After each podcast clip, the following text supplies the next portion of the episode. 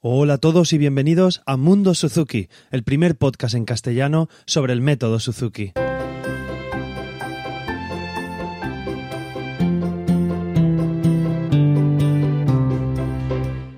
Bueno, comenzamos un nuevo capítulo de Mundo Suzuki, el podcast donde hablamos sobre todo lo relacionado con Suzuki. Hola, soy Carmelo Sena, profesor de guitarra Suzuki y a través de este podcast me gusta compartir mi experiencia en el día a día como profesor y todo lo que voy aprendiendo sobre esta apasionante filosofía, metodología o estilo de vida. Cada uno lo llama como quiere, por eso aquí lo llamamos Mundo Suzuki. Y bueno, comenzamos ya un capítulo totalmente veraniego, capítulo 14 ya, el, que he titulado El ambiente en casa. Bueno, en mi afán por seguir ayudando a los papás y mamás a estar en casa, he hecho una serie de recopilaciones de, de ayudas que podéis tener en casa para, para usar con los peques.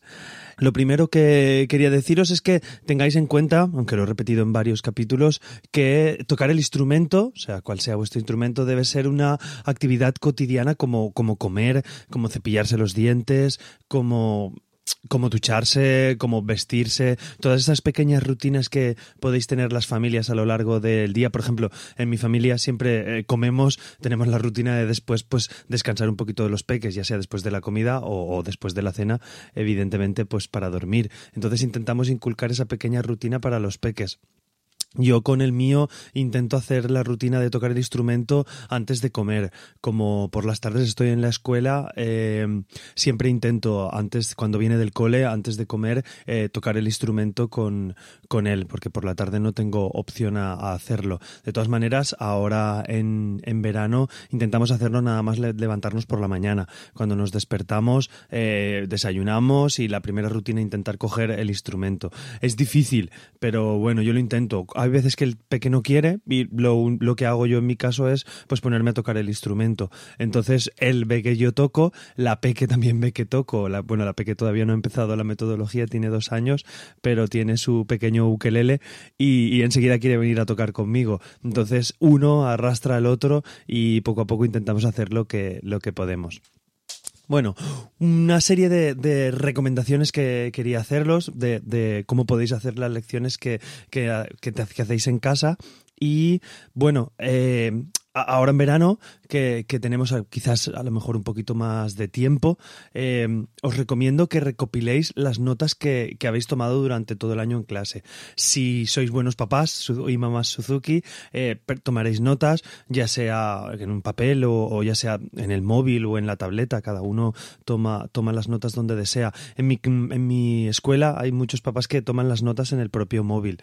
Eh, si queréis, un día podemos hacer un capítulo sobre eh, soportes donde, donde tomar las notas y, a, lo mejor aplicaciones que puedan ser útiles porque muchos me graban en vídeo o graban el audio de las clases o iban tomando apuntes en, en diversas aplicaciones. Lo podemos hacer si, si queréis algún día.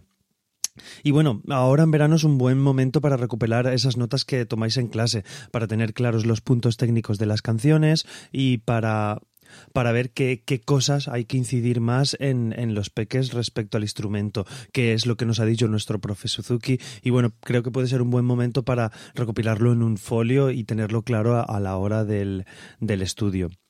Otra cosa clara es que debéis enseñar al niño a producir y escuchar un sonido maravilloso, que escuche su propia música. El, el, podéis hacer un pequeño juego que escuche su voz, e incluso grabar vuestra voz, ahora que tenemos todos estos dispositivos digitales, eh, grabar la voz y escucharla. Suele ser una experiencia en, el que, en la que el, el peque o la peque pues, se sienta raro al escuchar su voz grabada. A todos nos ha pasado alguna vez. Entonces tenemos que ver cómo te gusta grabar diversas interpretaciones de la voz y hacer hacer lo mismo con el instrumento. Por ejemplo, es más fácil eh, decir una frase enfadado, decir una frase alegre, una frase triste y escuchar los matices que hay en el audio. Podéis hacer lo mismo con el instrumento. Podéis trabajar esa frase que es, no, no acaba de salir del todo. Pues mira, vamos a tocarla súper rápido. Vamos a tocarla un poquito más suave. Vamos a tocarla triste. Y bueno, ponéis caritas y es una manera de, fomentar la repetición de esos trocitos con, con el peque.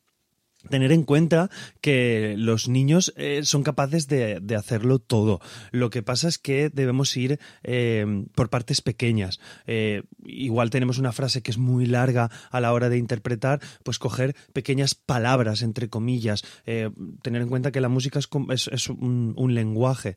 Entonces, tenemos frases y puede ser que la frase sea demasiado larga para tocar el chiquillo o la chiquilla y, se, se, agobie. Coger trocitos más pequeños hasta, hasta que lleguéis a una nota prácticamente. Podéis hacer dos notas, tres notas y repetir esos pequeños trozos hasta que la frase vaya saliendo. Pensar cuando les enseñamos a hablar, no, no les decíamos eh, ven y tráeme eso de la mesa. les decíamos mesa, coger, papá, mamá, lo decimos millones de veces, pues pensar lo mismo en el instrumento. Ellos están comenzando a hablar con, con el instrumento. Por eso, de esta forma es una manera de, motivar, como os he comentado antes, con la dramatización que llamo yo, pues tocando triste, tocando alegre, tocando suave, tocando un trocito para, para la, abuelita o para la yaya, para el abuelito, para el yayo, para los primos, uno para la mamá, otro para el papá, para el hermano. Podemos, podemos ir haciendo podemos fomentar la repetición de, de esta manera. Os, os animo a que probéis cosas. Un apartado que muchas veces se olvida también es el de escuchar el CD. Debéis escuchar el CD todos los días, tanto como, como el niño, tanto los papás como las mamás y los niños y las niñas. A ser posible lo podéis llevar en el coche un rato. Mi peque, por ejemplo, eh, rara vez lo quiere escuchar en el coche. Bueno, lo intentamos poner en casa. En el coche siempre quiere música más movida. Además, muchas veces a nosotros nos interesa para que no se duerma. Pero bueno, intentar escuchar el CD o partes del CD a lo largo del día. Si tienen un momento de juegos, pues yo siempre os digo que pongáis de fondo el CD, que lo vayan escuchando. Y, todo el CD, porque mucha gente cuando, cuando está en las variaciones me dice, ay, es que solo escucho las variaciones. No, hombre, no. Poner todo el CD, ponerlo todo, que escuchen todas las canciones. Los niños que aprenden a hablar no solo oyen las palabras que están hablando, eh, que están aprendiendo a hablar, quiero decir, escuchan a los papás y a las mamás y a toda la familia y a todo su ambiente comunicarse y hablar. Eh, y todo eso va haciendo mella en el pequeño cerebrito que, que tiene. Por eso os animo a que escuchéis el CD completo sin ningún problema, que veáis vídeos en en YouTube de, de, interpretaciones de guitarra. Yo, en mi caso, por ejemplo, en mi, canal de, de, YouTube, en el canal de, de, mi escuela, tengo todos los vídeos del volumen 1 grabados, que, bueno, os los dejo en las notas del programa si, si queréis verlos. Y es una manera de escucharlo y de ver también a una persona tocar tocar las canciones del volumen 1. Tengo pendiente grabar más volúmenes, pero bueno, de momento está el volumen 1 entero en, en YouTube. Os lo dejaré por, en las notas del programa. Más cosas que quería comentaros. Eh, como os he dicho al principio, es meter al método Suzuki en nuestra vida, hacer que sea una rutina, no cogerlo como una actividad extra. Eh, ahora toca comer porque es la hora de comer, toca ducharse porque siempre nos duchamos por la tarde o por la mañana, eh, toca vestirse, pues toca el instrumento. Es lo que tenemos que, que inculcar a los peques. Y una cosa para tener en cuenta, sobre todo este verano y siempre, es la posición del niño frente al instrumento. La posición me refiero al cuerpo, a la posición corporal, a la, a, la educación corporal que debamos llevar. Es lo más importante que tenemos que tener en cuenta para ellos. ¿Por qué? Eh, yo siempre a esto le pongo mucho, mucho énfasis en mis clases y se lo comento mucho a los papás y a las mamás porque, claro, los niños están estudiando desde los 3, 4 años el instrumento. Pensar que cuando tengan 18 años llevarán 15 años tocando el, instrumento, si tienen una cierta periodicidad. Eh, ¿Qué pasa? Que que no podemos tocar encorvados, no podemos tocar con la espalda doblada, no podemos tocar con, con la cabeza mm, demasiado ladeada o con, o con una posición que sea... Eh, tenemos que tener una buena higiene postural para, para, para que ellos vayan evolucionando y vayan creciendo. Claro, con 7, 8 años pueden tener la espalda, en mi caso, hablando en la guitarra, yo siempre intento que estén rectos, ya que la tendencia es a encorvarse hacia adelante, a subir los hombros, a descompensarlos, que uno esté más alto que otro. Yo os animo a los papás a que os fijéis, a que juguéis con ellos, a hacer estatuas del instrumento y que, por ejemplo, vamos a hacer la estatua del violinista y corregirlos. Un juego que hago yo en mis clases es coger los papás y las mamás el instrumento y ponernos en posición de tocar mal, con el instrumento al revés, con la espalda doblada y que ellos nos corrijan a nosotros o corrijan a, a los padres y a las madres y es una manera más divertida y ellos son más conscientes de cómo el instrumento eh, de cómo la posición no, nos afecta. Bueno, son unas pequeñas recomendaciones. Y ahora me gustaría daros una serie de apuntes generales sobre el método, mm, una serie de puntos que, creo que, son importantes en el método y que eh, refrescar sobre todo un poquito la memoria y que nos ayuden ahora en, veranito. El primero, sobre todo, es el que debemos estimular la autoestima y la humildad. Eh, a ver, no podemos decirle todo el rato a los peques que tocan súper bien, que son los mejores, que está perfecto. Quiero decir, em, podemos yo, yo, toco bien tenemos que tener en claro que, que el niño toca bien no súper bien y súper bien, ni tampoco demasiado poco bien, ¿vale? A ver, a ver si me entendéis. El, la autoestima del niño debe saber que, que, que suena bien, que, que, él toca bien el instrumento. Debemos reforzar siempre lo positivo. En el caso de que toquemos algo que suena muy raro, por así decirlo, podemos decirle, oye, qué, qué buena posición has tenido, la verdad es que has estado súper bonito, de foto, quiero decir, siempre intentando destacar la parte, la parte buena y dando la parte de humildad. Cuando algo no suene del todo, pues, oye, mira, lo podemos mejorar, puede sonar más bonito, tampoco le decimos que esté mal, sino a ver cómo podemos hacerlo cada vez más bonito. Si algo realmente en un cierto momento suena genial, eh, hay que decírselo, claro que sí. Yo he tenido ciertas clases puntuales bravísimas con algunos alumnos míos que, que han tocado una interpretación que al terminar el papá o la mamá y yo nos hemos quedado con la boca abierta porque ha salido genial. Luego a la semana siguiente no da una, ¿no? Pero vamos, en esa clase eh, ha salido perfecto. Entonces, remarcarlo, decirlo, pero siempre teniendo en cuenta eh, la humildad en ese sentido. Si él se cree que toca perfecto, no será capaz de mejorar ni de tener la humildad de evolucionar en su instrumento. Más cosas que quería comentaros. Eh, tenemos que estar siempre contentos cuando estemos en el instrumento, aunque hayamos venido de trabajar o estemos cansados, siempre que estemos con él debemos estar contentos. Es difícil, lo sé, es cansado además, porque, porque quemas mucha energía psicológica, por así decirlo. Si tú estás cansado y, necesitas estar feliz con el niño, eh, cuesta, pero poco a poco lo, que se consigue es mucho mejor. Así que os animo a poner una sonrisa, bueno, eso de que cuando cambiamos nuestra actitud externa, digamos, cambiamos el interior, si conseguís poner así una sonrisa con la boca, posiblemente mejoremos la, el momento que estamos con el pequeño instrumento. Que no sea una cosa de, de seriedad, de reñir, siempre intentarlo hacer, ¿vale? Que sea, que sea algo con mucha alegría. También intentar comprender cómo está el niño eh, y, darle eh, posibilidad de decisión. Es, de, decisión. es decir, eh, puede ser que nosotros vengamos de trabajar, por ejemplo, imaginar que venimos de trabajar a las 5 de la tarde, no lo sé, las 6, la hora que, que terminéis vosotros el trabajo o por la mañana, como lo tengáis ahora en verano.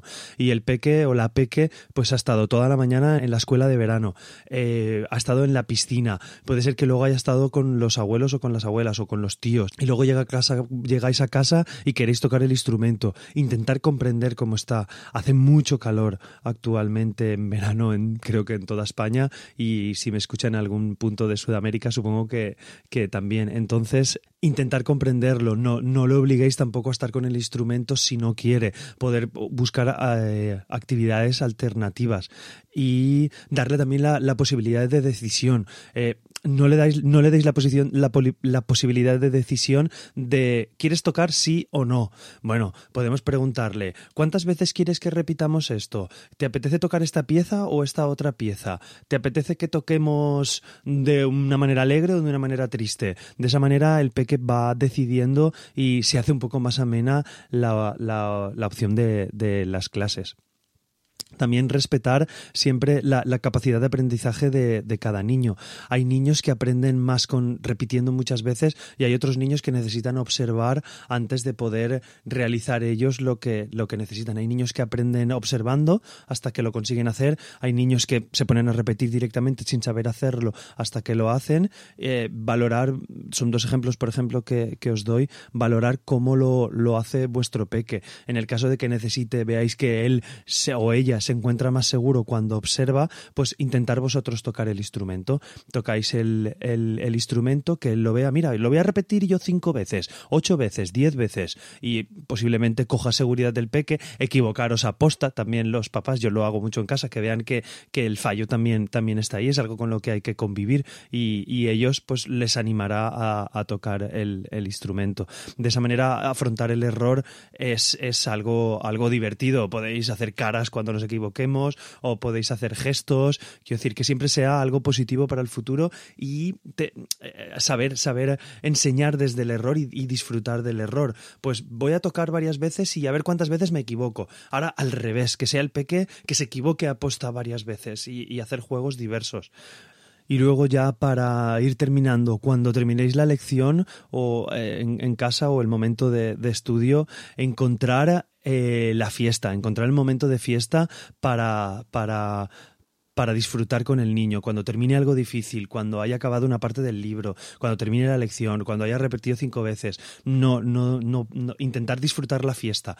Va a lo mejor un poco es delicado con la parte que os he comentado antes de la humildad y de no pasaros de decirle lo bien que lo hace. Pero bueno, siempre podemos dar un, gran aplauso y, y, qué bien lo has hecho, me ha sonado súper bonito y, y, dar un aplauso, celebrarlo y no, no, no pensar que, que los niños necesitan esa pequeña celebración. Y como, como colofón para terminar, eh, eh, deciros que, que, a través de la, del aprendizaje, cuando el niño entra en una dinámica de aprendizaje en ese momento de la lección, entra en un sitio donde, donde el tiempo no pasa. Si se lo está pasando bien y le gusta repetir las cosas y lo pasa que y lo pasa bien con vosotros, eh, el tiempo no pasa, porque los niños repiten las cosas cien veces. Les gusta hacer las cosas que les gustan, lo repiten millones de veces. Tendréis el ejemplo en que les gusta ver siempre las mismas películas. También es verdad que los peques cuando ven películas siempre están preguntando lo que pasa y a los niños les gusta repetir, ver, ver tantas veces las, las mismas películas para conocer qué es lo que va a pasar, porque esa inseguridad cuando ven una película nueva, por lo menos mi hijo la tiene y no para de dar preguntas. Cuando ve otra película que, que la ha visto ya un par de veces, por ejemplo, suele estar más tranquilo y la disfruta más porque sabe lo que va a venir. Pues es trasladar eso al instrumento, que conozcan lo que hacen, que pasen una dinámica de diversión y cada vez, cada vez se lo se lo pasarán mejor y no, no pasará el tiempo para ellos. Estaréis ahí inmersos y de verdad que lo pasaréis muy bien. Y en ese punto es donde el niño tiene su máximo aprendizaje y cuando rinde al máximo. Es cuando tenemos que, que intentar llegar a, a ese punto. Y bueno, espero haberos dado, haberos dado eh, diversos recursos y refrescaros y vapulearos un poco para que podáis trabajar con los peques más este verano. Os dejo en las notas del programa un, un test para, pa, para, padres y madres que, que, le hago yo a mis papás. Es un pequeño test que tenéis tres, tres posibles respuestas. Hacerlas y, y al final tenéis la, la, solución donde podréis ver pues si no vale la pena que sigáis como padres Suzuki, si tenéis alguna como leer el libro de Educados hacia el Amor, o si lo estáis haciendo, genial. Bueno, es una manera de, de, de que os divirtáis. Valemos todos para la música, os lo aseguro. Todo el mundo que quiera puede hacer el instrumento, solo hay que encontrar un buen método para, para hacerlo. Y bueno, eh, os animo a, que os paséis por la web de, del podcast, que es mundosuzuki.net. Ahí tenéis todos los sitios para poder contactar conmigo, o si queréis escribirme más, eh, lo que queráis comentar conmigo en mundosuzuki.net. Y no quiero despedirme sin antes daros las gracias por vuestras valoraciones en iTunes y vuestros comentarios en iVoox y Spreaker. Y muchas gracias a los que me escucháis, porque sin vosotros eh, yo solo sería una persona hablándole a, a un micro. Nada más, os digo como viene la muletilla del programa, buenos días, buenas tardes o buenas noches, depende de la hora que sea. Nos escuchamos en el próximo capítulo. Que paséis un buen verano y nos vemos, nada, en un par de semanitas estaré aquí para contaros más cosas. Un saludo y un abrazo. Hasta luego.